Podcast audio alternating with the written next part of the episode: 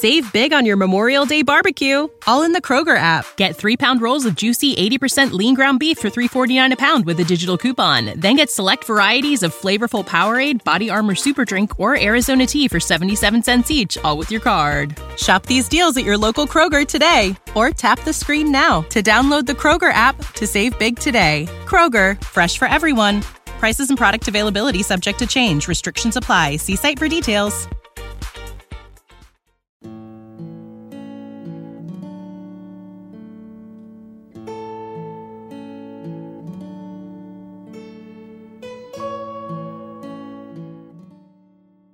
每个月用耳朵搞定两本书，一年与二十四本好书相遇。大狗熊陪你轻松阅读。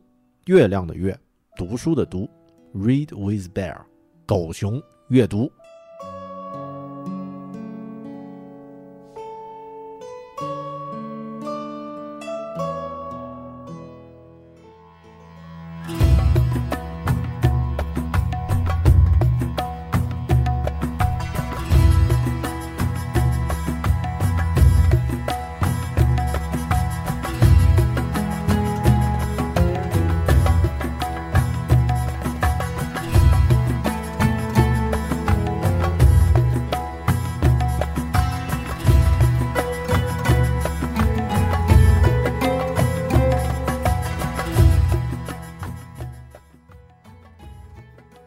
Hello，你好，这里是关注好书的网络读书空间，狗熊阅读 Read with Bear，我是说书人大狗熊。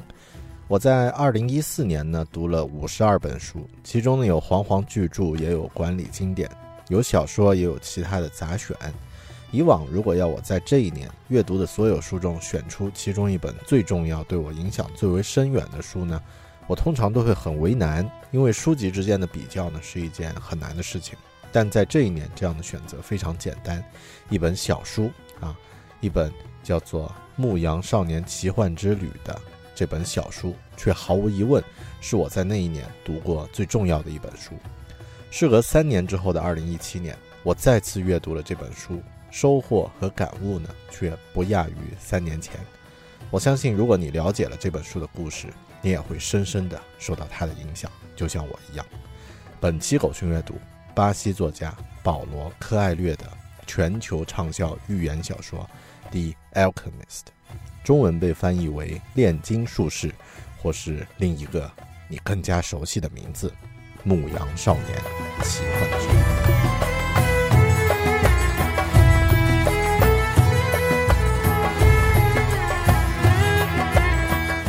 我们先来分享一下《The Alchemist》这个故事。故事没有具体说明发生的时间，但从书里的大概情节，我们可以推断出，故事应该发生在七八十年代。主角呢是一位西班牙的牧羊少年，San Diego。他的名字在书里其实只在开始的时候出现了一次，之后书里一直都称他为少年。他从小生活在西班牙的小村庄，但一直向往着能够走出这里，去看看外面的世界。他的父亲支持这样的梦想，因为这也是他父亲未曾实现的梦想。他给了家里所有的积蓄，于是呢，三迪亚狗便成为了一位牧羊人。少年赶着羊群呢，在各地放牧，每年呢会去到城里把羊毛卖给一个商人。而这一年，他格外期待卖羊毛这一天的到来，因为他可以见到商人的女儿，一个对他的牧羊故事充满兴趣的姑娘。在见他之前，少年在一间破败的教堂废墟露宿，做着自己熟悉的梦。第二天来到城镇的时候，他有些犹豫，便打算呢去占卜的吉普赛老妇人那里呢询问未来的情况。而在老女巫那里去占卜的时候呢，他讲述了自己曾经梦见过两次在金字塔附近的宝藏。老妇人对他说：“你应该去寻找你的宝藏。”我不收你的钱，但如果找到了宝藏，你得分我十分之一。忽然，未来变得有些不太确定的少年来到了市集，坐在椅子上读书，开始思考自己接下来要怎么办的时候呢，旁边来了一位老人。老人说了一句话，吸引了少年的注意。他说：“在生命的重要时刻，我们却对在自己身上发生的事情无能为力。”只能听天由命，这是世界上最大的谎言。接着，老人告诉少年：“我们每个人都有自己的天命 （personal legend），那是我们来到这个世界上所需要完成的使命。找到天命的人，无疑非常幸运而且幸福；在追寻天命途中的人也很幸运。但世界上的大多数人呢，要么不知道，呃，自己的天命是什么，要么没有勇气迈出，呃，奔向天命的这个征程。”老人的一句话击中了少年。他说：“当你真心渴望某样东西的时候，整个世界都会联合起来，整个宇宙都会联合起来，帮助你完成。”第二天，少年卖掉了自己的羊群，按按照约定，将十分之一的钱给了老人。老人向少年揭示了自己的身份，他其实是萨冷之王麦基喜德。老人呢，送给少年一黑一白两颗石头。叫乌明和陶明，在犹豫不决的时候呢，可以借助他们占卜来帮助自己做决定。分别之后，少年下定决心去金字塔寻找宝藏。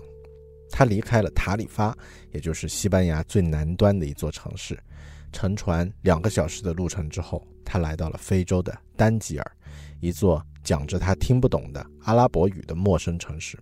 虽然只有两个小时的路程，但这已经是他目前去过最远的地方了。刚来到一个陌生的地方，感觉有些紧张的少年来到了一间餐厅，遇见一个和他年纪差不多，也能说西班牙语的本地少年。这个少年主动带着他去寻找能穿越沙漠前往金字塔的商队，但这个本地的少年其实是一个小偷，他将少年全部的钱偷走并消失了。感到万分沮丧的少年站在陌生的城市广场，对于未来毫无头绪。上午的时候，他还信心满满的在西班牙乘船去寻找自己的天命，而傍晚时分呢，他却身无分文的待在一个完全陌生的城市。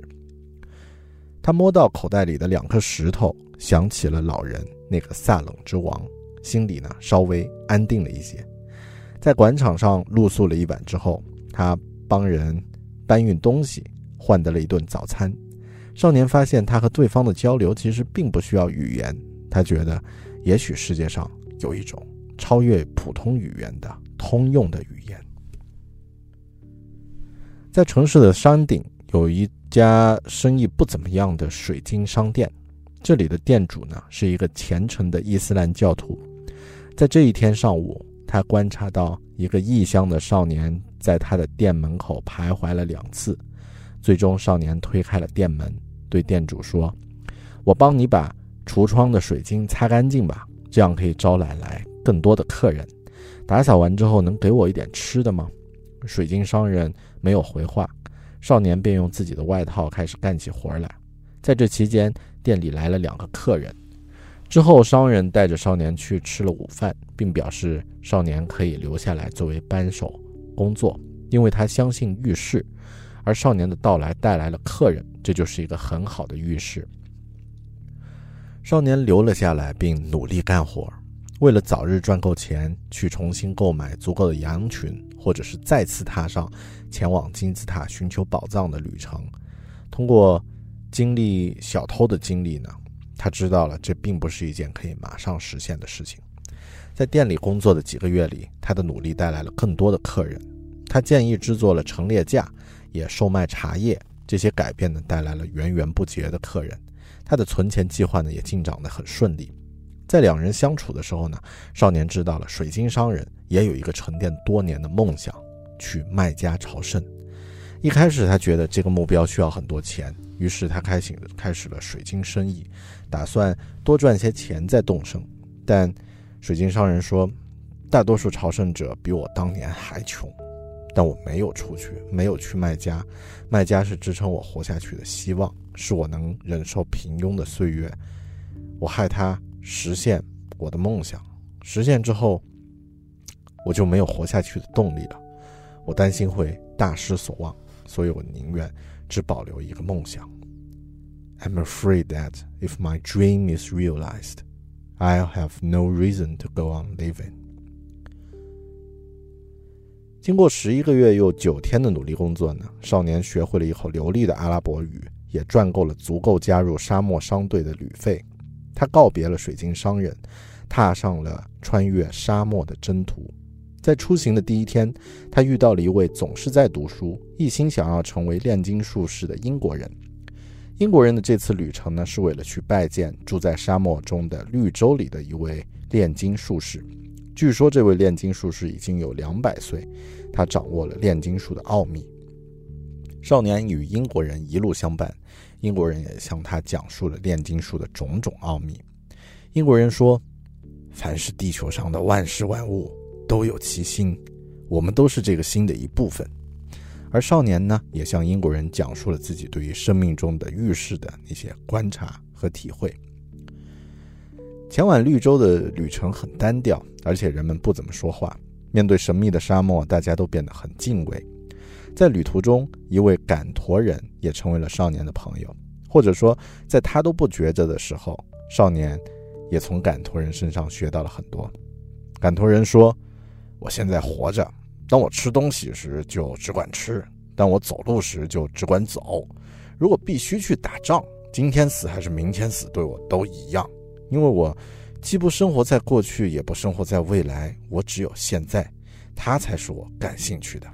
如果你能永远停留在现在，那你将是最幸福的人。你会发现沙漠里有生命，发现天空中有星星，发现士兵们打仗是因为战争是人类生活的一部分。生活就是一个节日，是一场盛大的庆典，因为生活永远是，也仅仅是我们现在经历的。这一刻，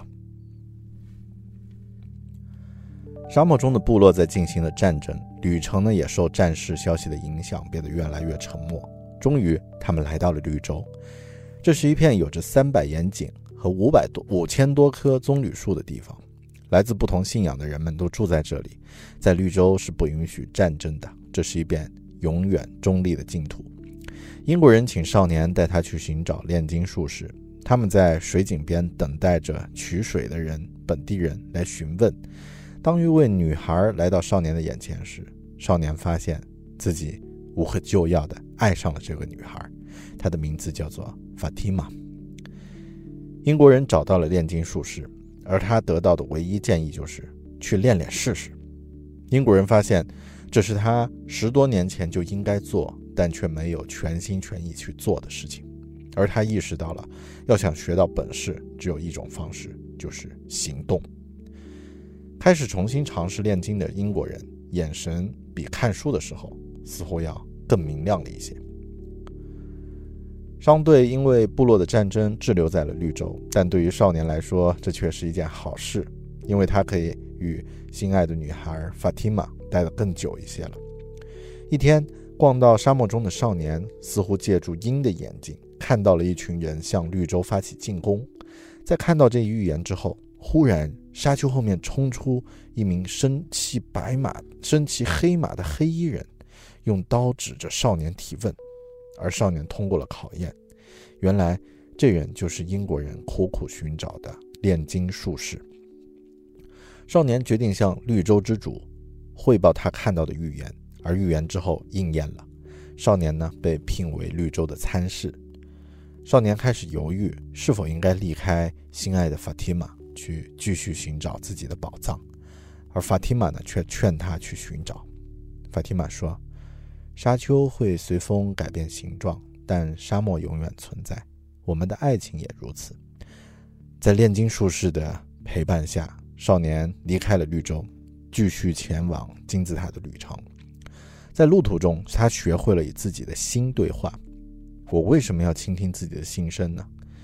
因为你永远不能让他沉默，即使你佯装不听他的话，他还是会在你的胸膛里反复倾诉他对生活和世界的看法。在前行的路上，他们被军队所掠，炼金术士将少年的钱都献了出来，并对统领说：“少年是一位炼金术士，可以将自己变成风。”统领给他们三天的时间，否则就要取走他们的生命。少年接连两天在沙漠中静坐着，第三天他登上了高台，与沙漠对话。沙漠被他的问题问住，请出了更加自由的风，而风也无法回答他的问题，一个来自小小人类的问题。风带他去和太阳对话，当太阳也无法回答他时，他终于见到了写就世界的那只手，而他也达成了自己的目的。那只手将他变成了风。军队统领见识到了这一切，终于相信他就是一位真正的炼金术士。统领派人护送他们一直到沙漠的边缘。终于，炼金术士也要和少年分别了。在分别之前，他们来到了一间修道院。借助修道院的厨房，炼金术士用随身带着的哲学家之石，炼出了一块金块。他将金块分成四份，善良的修士拿一份，自己拿一份作为旅费返回绿洲；少年拿一份，而另外一份呢，则请修士保管。等少年返回的时候，如果需要，就再给他。炼金术士说：“所有发生过一次的事情，可能永远不会再发生；但所有发生过两次的事情，肯定还会发生第三次。”终于，少年来到了吉萨金字塔前，金字塔的壮美让他不由自主地跪下，流下了眼泪。他想起水晶商人曾经说的。你在自家后院都可以建一个金字塔，不禁感叹不已。他听从自己的心声，找到了一个地方，开始挖掘。直到夜里，一群因为沙漠部落战争流亡到这里的难民们抢走了他的金子，还把他殴打的半死。实在忍受不住殴打的少年说自己在这里寻找梦中的宝藏。难民们放过了他。在离开的时候，难民老大转身过来说。少年，你这样为了一个梦就来到金字塔寻找的行为实在是太愚蠢了。他自己也曾做过一个梦，在西班牙的一间破旧教堂的树下面埋藏着宝藏，但他不会为了这个梦跑到千里之外去寻找的。最终，少年再次返回了那座他在他出发前经常露宿的破旧教堂，在树下。他挖掘出了一箱珍贵的金币、首饰和珍宝，这是他一直在寻找的宝藏，就在他最初出发时的那个地方。他审视的宝藏，也回顾着老萨冷之王、水晶商人、英国人、赶驼人、炼金术士这些他在旅途中遇见的人们，而最终他想见到的是另一个人。本书的最后是这样写的。风刮了起来，是地中海的东风，来自非洲。它并未带来沙漠的气息，也没有带来摩尔人入侵的凶讯。它带来了一股男孩非常熟悉的香味和一个甜蜜的亲吻。这个吻徐徐的、徐徐的来到面前，落到了他的双唇上。男孩露出了微笑，这是那个女孩第一次这么做。我来了，法蒂玛。他说：“这就是《The Alchemist》牧羊少年奇幻之旅的故事。”《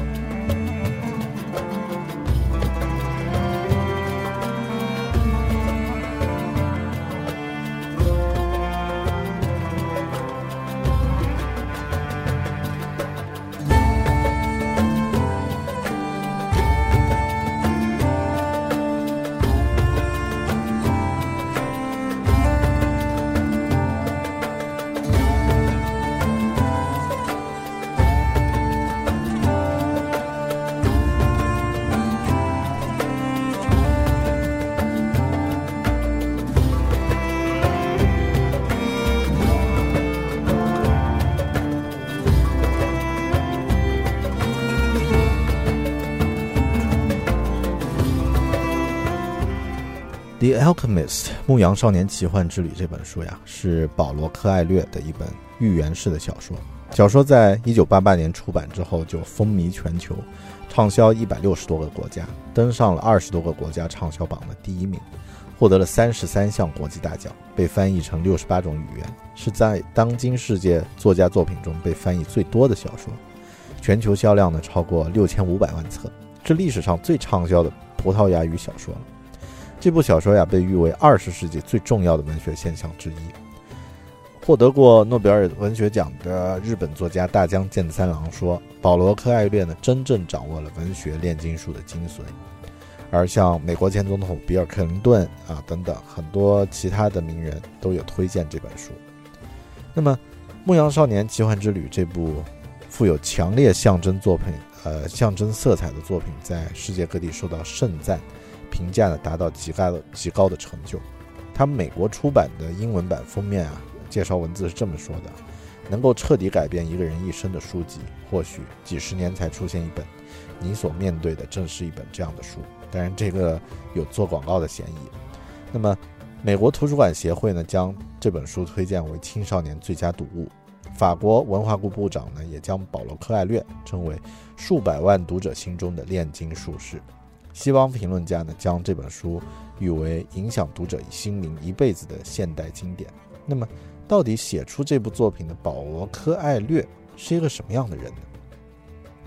保罗·柯艾略啊，Paul Coelho，他在一九四七年出生于巴西的里约热内卢，是一位作家。但在从事文学创作之前呀，他做过很多事儿。他曾经担任过编剧、剧场导演和记记者。为巴西最著名的摇滚乐歌勋呢创造过创作过六十余首歌词。后来他开始有点走上呃这个非主流的道路，沉迷于研究炼金术、魔法、吸血鬼这样的一些神秘事物。作为嬉皮士呢，周游世界，与很多神秘的团体还有东方的宗教社会有过接触。那么这一点其实并不是太值得去呃奇怪。呃，因为拉美本来就是一个非常魔幻的地方，不管是墨西哥、西班牙、巴西这些地方，都会有一些啊魔幻现实的东西交融在一起，那么所以才会诞生像《百年孤独》这样魔幻现实主义的经典嘛。后来保罗·柯艾略呢，他开始从事文学，他有写过代表的作品呢，像《朝圣》啊，这个《The Alchemist》，还有。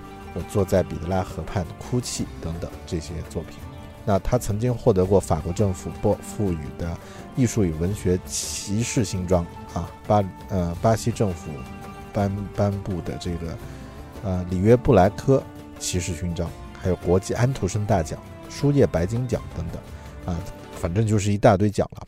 在二十世纪七十年代呢，他开始探索这个炼金术奥秘，直到八十年代一无所获。那么。后来他领悟到炼金术的精神奥秘，于是呢写下了这部寓言式的小说。他在这本书的二十五周年纪念版，也就是我阅读的这本英文版的前言里，讲述了关于这本书的故事。他说，当《The Alchemist》这本书写出来之后呀，没有出版社愿意出版这本书。当时他觉得自己是一个绝望的四十二岁的男子。最终，一家出版社愿意以最小印刷量出版了这本书。放在书架上，三个月只卖出了一本，又过了一个月呢，卖出了第二本，而且还是买第一本书的读者买的啊，他买了第二本书。但之后呀，好的征兆，也就是好的预示开始不断的出现了。读过的人口碑相传，越来越多的人喜欢上了这本书。美国版之后出版了，获得了很多奖，慢慢的这本书成了一个神话。为什么这本书会引发如此多的共鸣呢？也许是因为柯艾略全身心的投入投入到其中，书写了一个他自己的故事。用他在前言里的话说呢，这就是他的故事，是他心与灵魂的体验。他就活在自己的预言里。一个男子开始一段旅程，梦想着美妙的地方，遵循着某种未知的宝藏。在旅程的最后呢，他意识到宝藏始终一直伴随着他。柯艾略也在寻找他自己的天命。他的宝藏就是他的写作，他的故事也正是我们每个人都会有的故事。这也是为什么《The Alchemist》这个故事历经二十八年，却仿佛刚刚发生一样。因为作者就是牧羊少年，而我们每个读者也是自己的牧羊少年。就像是本书的开篇，炼金术士读到的一个希腊美少年纳西瑟斯的故事。纳西瑟斯沉迷于自己在湖水中的倒影，天天对着湖水看，最终呢落水身亡。那么当他死去之后呢，湖水也在哭泣。当风看到湖水流泪的时候，就说：“这么美的少年死去，是很可惜啊。”但湖水却说：“纳西瑟斯这个少年，他很漂亮吗？”风大为惊奇，说：“你天天他天天看着湖水，你应该比任何人都清楚他的美貌啊。”湖水沉默了一会儿，说：“他是天天在看着我，但我并不知道他的美貌，因为每次当他看着我时，我都在看着他眼中我的那个美丽的倒影。”《The Alchemist》这本书能打动那么多人，也许正是因为读过这本书的每个人都会问自己：“我自己的天命是什么呢？”任何能够打动你的预言，一定都会有你自己故事的折射。你在故事中读到的是自己的人生，在湖水的导演导引里，我们看到的是自己的影子。如果你听完了或者是读完了这本书的故事，那么你能暂时停下来，回答一下这个问题：少年寻找的宝藏是埋在教堂废墟下具体的财宝，你在寻找的这一辈子的宝藏。是什么呢？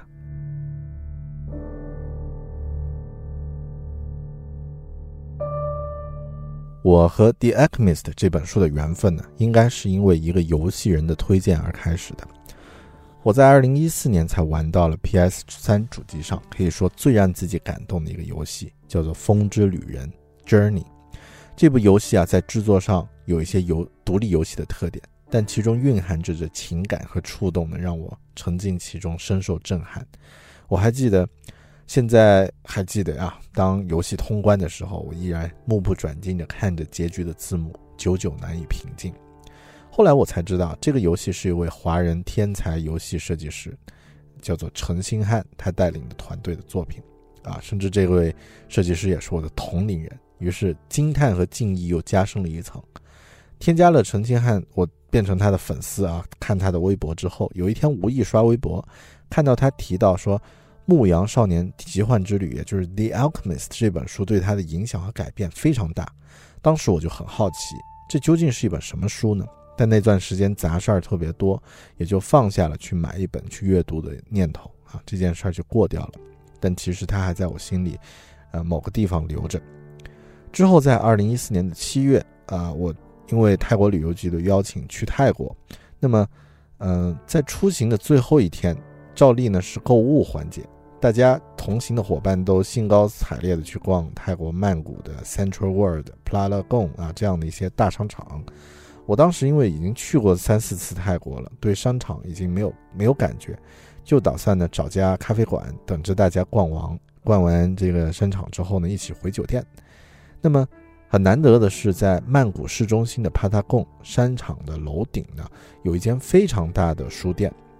那么我在里面逛的时候呢，先去 Science and Fiction，就是科幻的这个专柜。那么这家商这家书店真的很专业，科幻书都很全。但转过书店角落的时候呢，忽然看见《The Alchemist》放在架子上。我当时想起来，这就是陈星汉在微博里推荐的那本。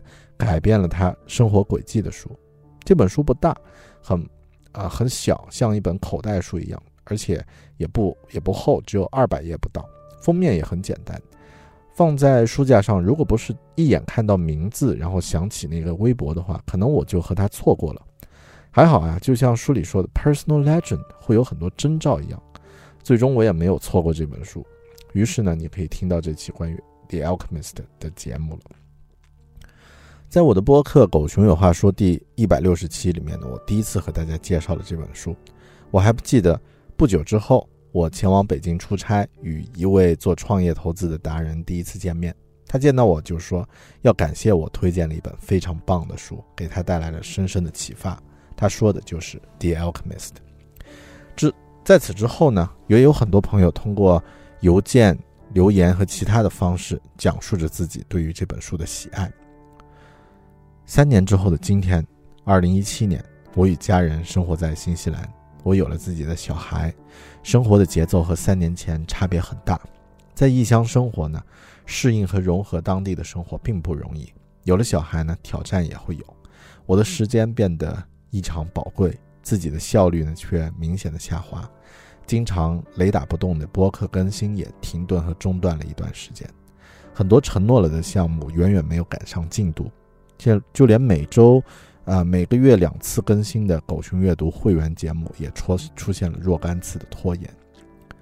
三年后的今天，我重新阅读《The Alchemist》，感叹不已。似乎书里的那些人物——水晶商人、英国人、赶驼人、Fatima，包括炼金术士，都曾经出现在我的生活之中。我也有过那些种种的疑惑、困惑。我也曾经会因为害怕实现梦想不如自己最初所想，而拖延不动。我也有过躲在书本中的世界里，而忽视了身边更加精彩的人生。我也期待自己能像赶驼人那样，活着，过着那种活在当下的生活。我有了自己的 Fatima 啊，虽然我们偶尔也会有一些小摩擦，但仍然两个人一起携手向前。而最重要的是。我就是那个牧羊少年，我要提醒自己，哪怕身在异乡，但这不是一个陌生的世界，这是一个崭新的世界。要永远听从自己的内心，尊重生命中的预示，要用勇气坚持自己的旅程。我在现在发现啊，自己在寻找的宝藏其实也就一直在我的身边。我的家人是我最宝贵的财富，我的旅程呢？就是记录和分享自己对于这个精彩世界感受和认知的旅程，而我的天命，就是用不同的方式去记录和创作的过程。这个寻找之旅会一直继续下去，以终为始，不断精进。在听节目的你也是自己的牧羊少年，你的生活中一定也会有自己的 Fatima 和你的天命，你的 personal legend。也许你要做的，也是和我一样。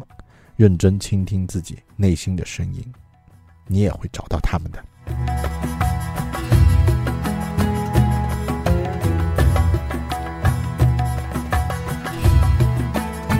狗熊阅读，大狗熊陪你轻松读好书。访问网站 readwithbear 点 com 获取更多资讯。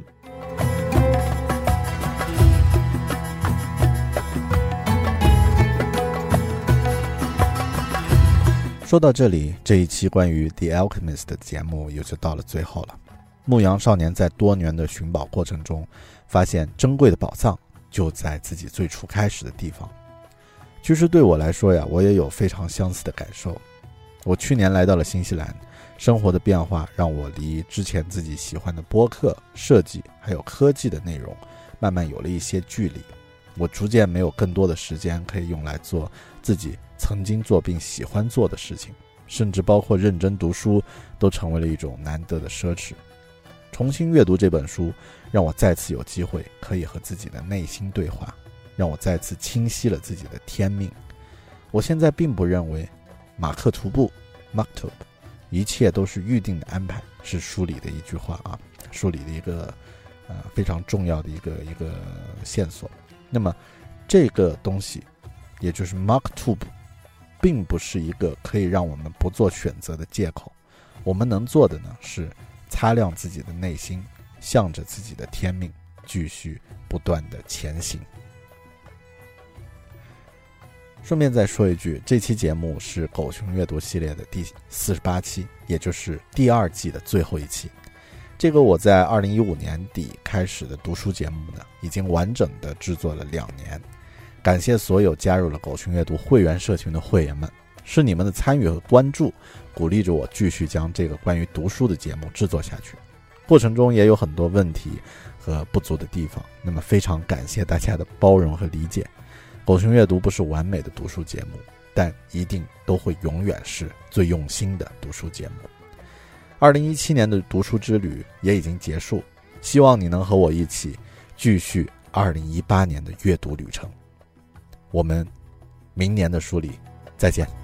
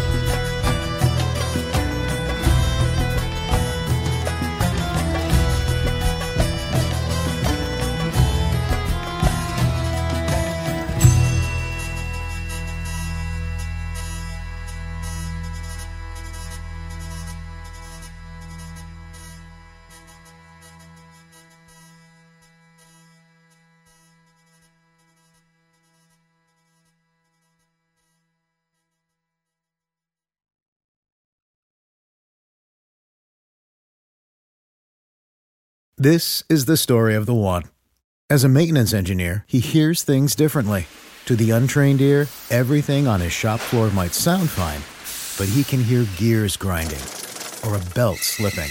So he steps in to fix the problem at hand before it gets out of hand. And he knows Granger's got the right product he needs to get the job done, which is music to his ears. Call, clickgranger.com, or just stop by. Granger, for the ones who get it done.